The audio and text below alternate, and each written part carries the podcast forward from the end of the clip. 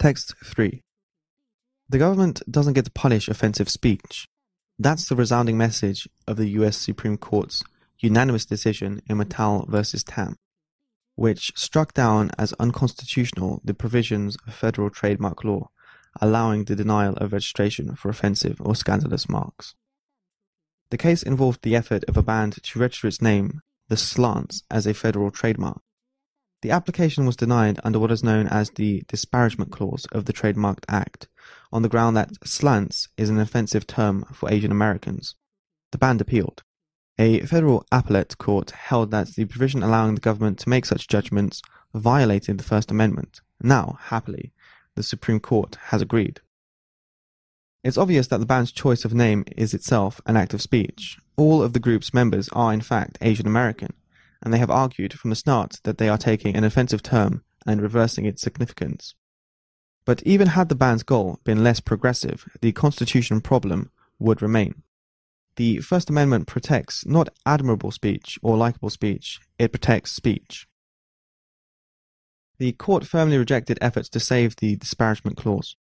No matter how the point is phrased, wrote Justice Samuel Alito in his plurality opinion, its unmistakable thrust is this the government has an interest in preventing speech expressing ideas that offend.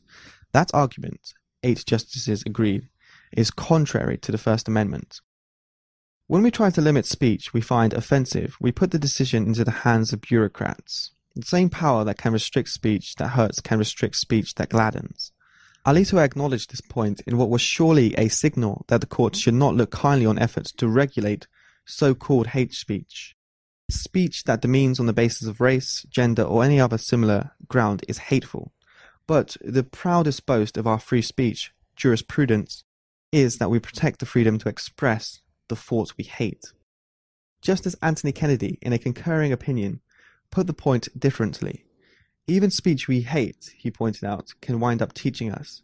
The danger of viewpoint discrimination is that the government is attempting to remove certain perspectives from a broader debate. The danger is all the greater if the perspectives are ones a particular audience might think offensive, at least at first hearing. An initial reaction may prompt further reflection, leading to a more reasoned position. Nowadays, we seem unable to imagine that we might learn anything from those with whom we disagree. Instead, we too often retreat, childlike, to intellectual bubbles and political echo chambers where nothing we believe will be disturbed or challenged. So perhaps the true message of Matal versus Tam is that it's time for us to grow up.